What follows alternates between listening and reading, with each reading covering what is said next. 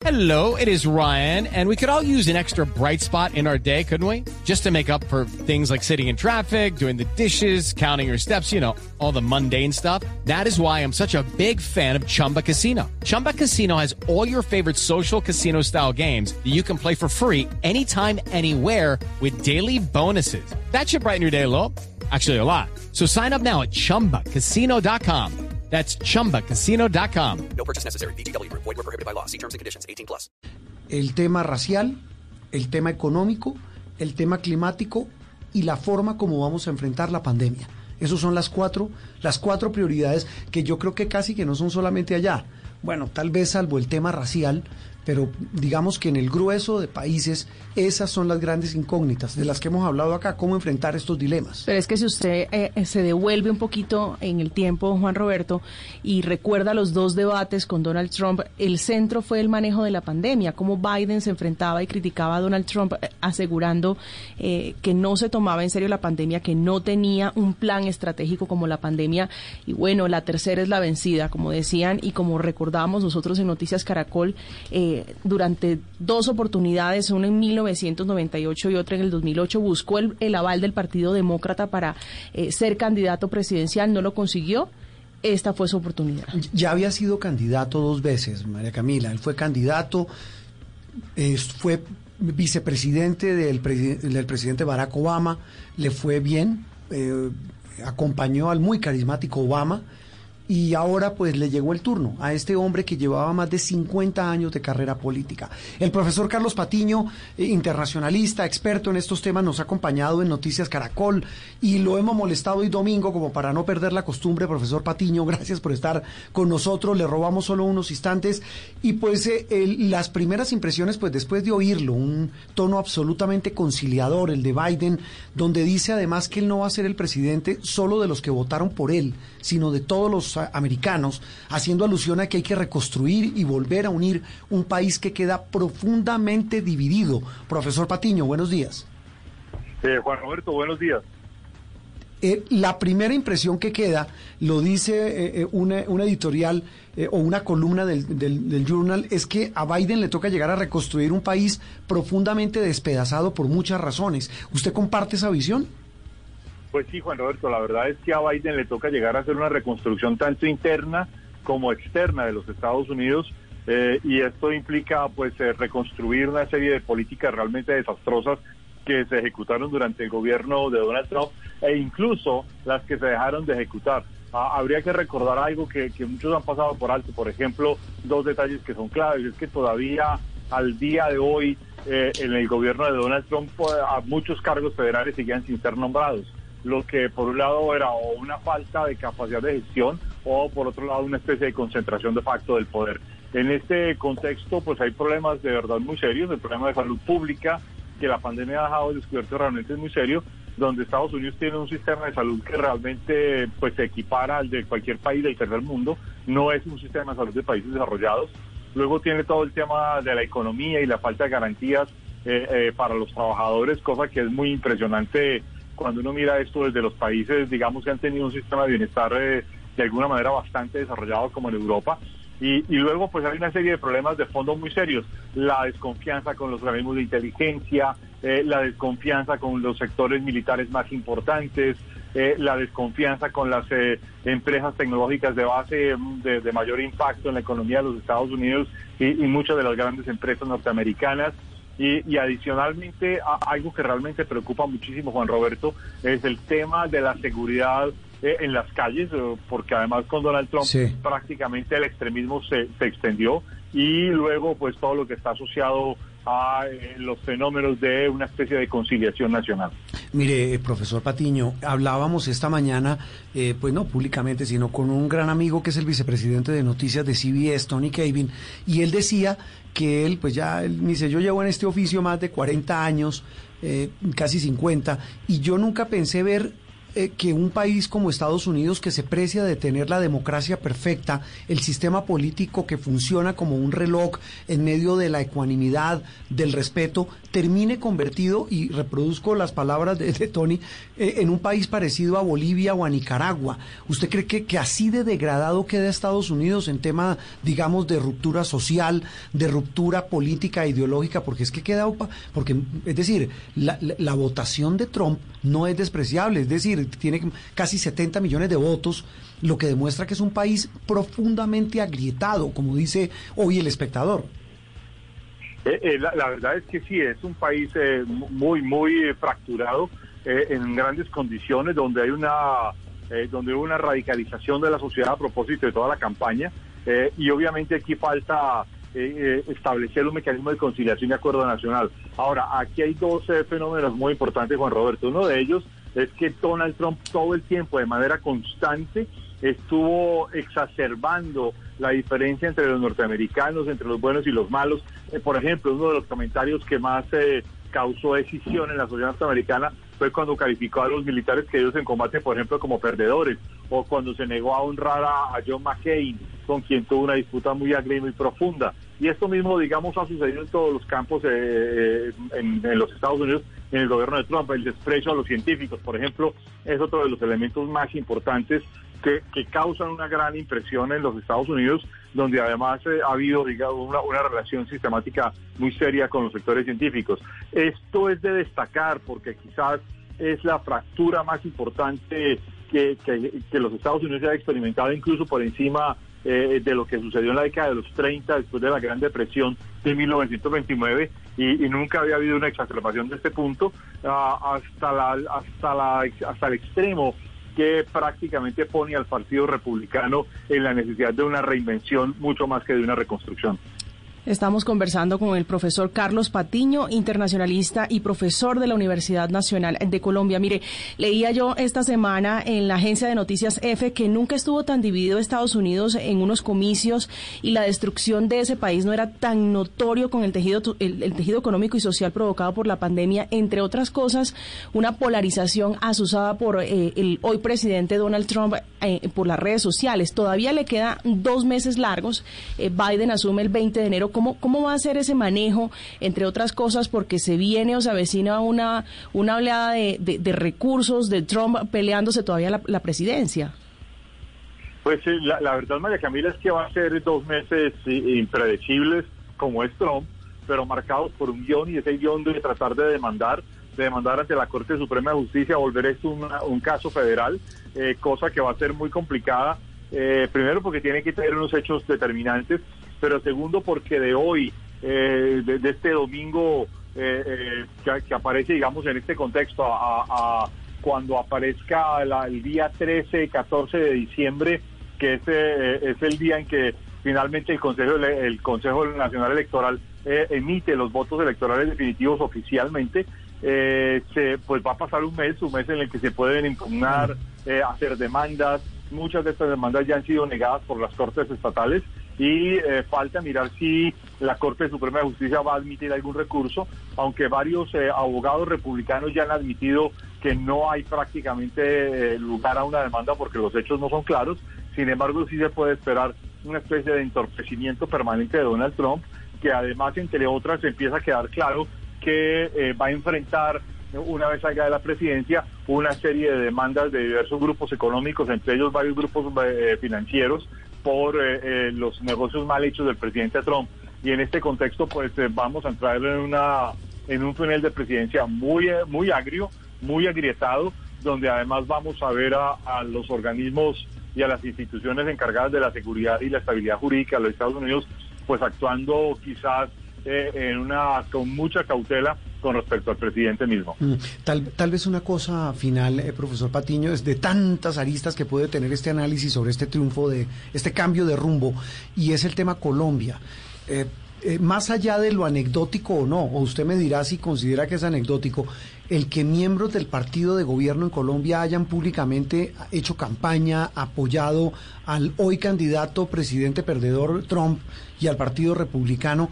Eh, ¿Qué viene para nosotros? Eh, en una circunstancia, y uno no ve, por ejemplo, no creería uno ver a un presidente Biden, pero sí a su círculo, pensando en que las prioridades con Colombia, además del narcotráfico y de la lucha contra los cultivos ilícitos, tenga otras aristas, por ejemplo, temas de paz y desarrollo, de derechos humanos. Eh, ¿Ve usted realmente un cambio radical en esas relaciones entre Colombia y Estados Unidos? Yo no creo que haya un cambio radical eh, y en esto diciendo de los que dicen que va a haber un cambio radical, pero sí, creo que va a haber la profundización de algunos, eh, digamos, de algunos temas, de, lo, que has dicho, los temas de paz, por ejemplo, Biden estuvo muy comprometido en todo el proceso de paz en Colombia. Eh, yo creo que si aquí sí va a haber un ajuste en el sentido de pedir una serie de medidas y establecer una relación mucho más estrecha, creo que el tema de, narcóticos y, y de cómo, digamos, gestionarlo también va a ser muy importante. Eh, eh, creo que el presidente Biden, eh, y esto lo han destacado todos sus biógrafos y los que lo conocen personalmente, pues es una persona bastante conciliadora y eso, pues, digamos, permite de antemano establecer o, prever que habrá una buena, una buena sintonía, más allá de lo que puedan pensar algunos funcionarios que queden nombrados en el Departamento de Estado o cosas parecidas. Ahora, allí eh, realmente va a depender mucho de la habilidad diplomática que tenga el gobierno del presidente Iván Duque, de la capacidad que la Cancillería tenga para entenderse con el gobierno Biden. Eh, queda por verse si la, la, actual canciller de Colombia, la señora Claudia Blum, va a tener esa capacidad, eh, algo que hasta ahora, digamos, muchos seguimos observando que está en deuda. Y, y creo que ahí sí va a quedar el asunto de manera pues muy evidente de cómo Colombia se va a empatar con el gobierno Biden, entre otras, porque muchos esperamos que sea un gobierno coherente con una política eh, exterior real. Hello, it is Ryan, and we could all use an extra bright spot in our day, couldn't we? Just to make up for things like sitting in traffic, doing the dishes, counting your steps, you know, all the mundane stuff. That is why I'm such a big fan of Chumba Casino. Chumba Casino has all your favorite social casino style games that you can play for free anytime, anywhere with daily bonuses. That should brighten your day a. Actually, a lot. So sign up now at chumbacasino.com. That's chumbacasino.com. No purchase necessary. BGW. Void were prohibited by law. See terms and conditions 18 plus. Eh, que vaya más allá de este American First y que obviamente tenga un plan real de, de política internacional. Mm, ese, ese tal vez es la gran reflexión. Profesor Patiño, como siempre, un gusto saludarlo. Feliz domingo. A ustedes, Juan Roberto y María Camila, muchas gracias, muy amable. Carlos Patiño, profesor de la Universidad Nacional. Saludamos ahora a la profesora Arlene Tigner, también eh, ha sido colaboradora de Noticias Caracol y de Blue Radio. Profesora eh, Arlene, gracias por acompañarnos hoy domingo en Sala de Prensa Blue. Y pues eh, hablábamos con el profesor Carlos Patiño de los Estados Unidos que recibe el nuevo presidente. ¿Cuál, él ha planteado cuatro puntos claves, ha hablado de reconciliación, ha hablado de unidad de luchar contra la pandemia, reconstruir económicamente a su país, pero son muchas fisuras y una profunda división, repito, la que queda en ese país eh, polarizado como nunca antes. Profesora, buenos días. Buenos días, ¿cómo están? Muy pues, bien, en gracias. Efecto, en efecto, Estados Unidos es un país profundamente dividido y polarizado, situación que no creó Trump, pero que sin duda empeoró con su discurso eh, polarizante, valga la redundancia, y de odio eh, eh, y de aislamiento frente a quienes no votaron por él a lo largo de estos cuatro años. Y, uno de los grandes desafíos que enfrentará Biden, más allá de, lo, de, los grandes temas de superar la pandemia y la crisis económica, pues va a ser cómo diseñar una estrategia para comenzar a, curar estas heridas profundas que caracterizan al tejido social estadounidense hoy en día. Tal vez uno de los puntos, profesor Arlene, eh, que han generado más fisuras eh, eh, es el que tiene que ver con el racismo, lo que el mismo hoy presidente electo Joe Biden en campaña dijo, hay un racismo sistemático en Estados Unidos, un racismo que no ha terminado. en la designación o la elección de Kamala Harris como la primera afroamericana como la mujer que llega a la vicepresidencia, ¿pueden algo paliar esa situación, generar algún tipo de alivio en esa tensión racial? Eh, alivio no, eh, me parece que es un hecho histórico que no hay que subestimar. pero creer como algunos quisieron creer cuando se eligió a Barack Obama como presidente que eso significaba que el racismo era cosa del pasado, es desconocer justamente el carácter estructural y sistémico de racismo, no solo en Estados Unidos, sino en el mundo entero. Entonces, estamos hablando de un fenómeno con hondas raíces eh, en Estados Unidos y, en otras partes que hay que comenzar a trabajar eh, desde eh, las estructuras mismas. Entonces, si bien deberíamos ver con muy buenos ojos de celebración esta elección de la vicepresidenta, primera mujer y primera mujer de color, pues esto tan solo es un, triunfo simbólico todavía que tendrá que mm ser seguido por hechos ya concretos para enfrentar este problema. Mm, profesor Arlin, yo sí quisiera eh, aterrizarlo un poco más a los intereses de Colombia frente a un aliado tan importante como es Estados Unidos. Eh, aquí se vendió la, la, teoría de que si llegaba Biden al poder, muchas de, los apoyos que son importantes, por ejemplo, en la lucha contra el narcotráfico, podrían cambiar. La perspectiva eh, de, Colombia frente a la toma del poder de Biden en Estados Unidos.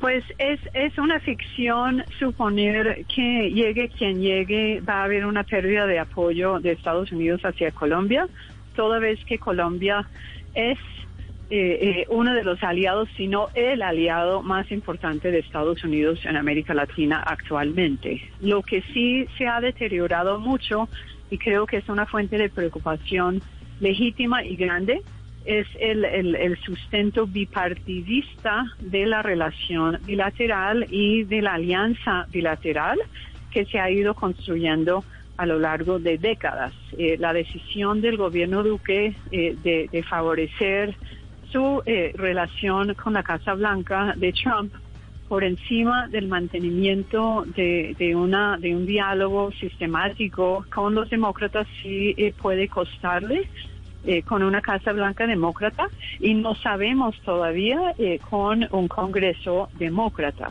Entonces, mm. eh, yo creo que el, sustento bipartidista de esta relación es lo que hay que comenzar a ver cómo se recupera y, y, quiero ser enfática en que el daño hecho por el Centro Democrático y por algunos integrantes del gobierno, comenzando por el embajador Santos en Washington, ha generado unos daños y unos costos que habrá que ver cómo remediar. Sí, pero mire, profesora, el, tanto el embajador Santos como la canciller negaron eso, que ellos nunca hicieron campaña en favor de, Trump ni que tuvieron injerencia en la campaña. Miembros del Centro Democrático sí, públicamente lo hicieron.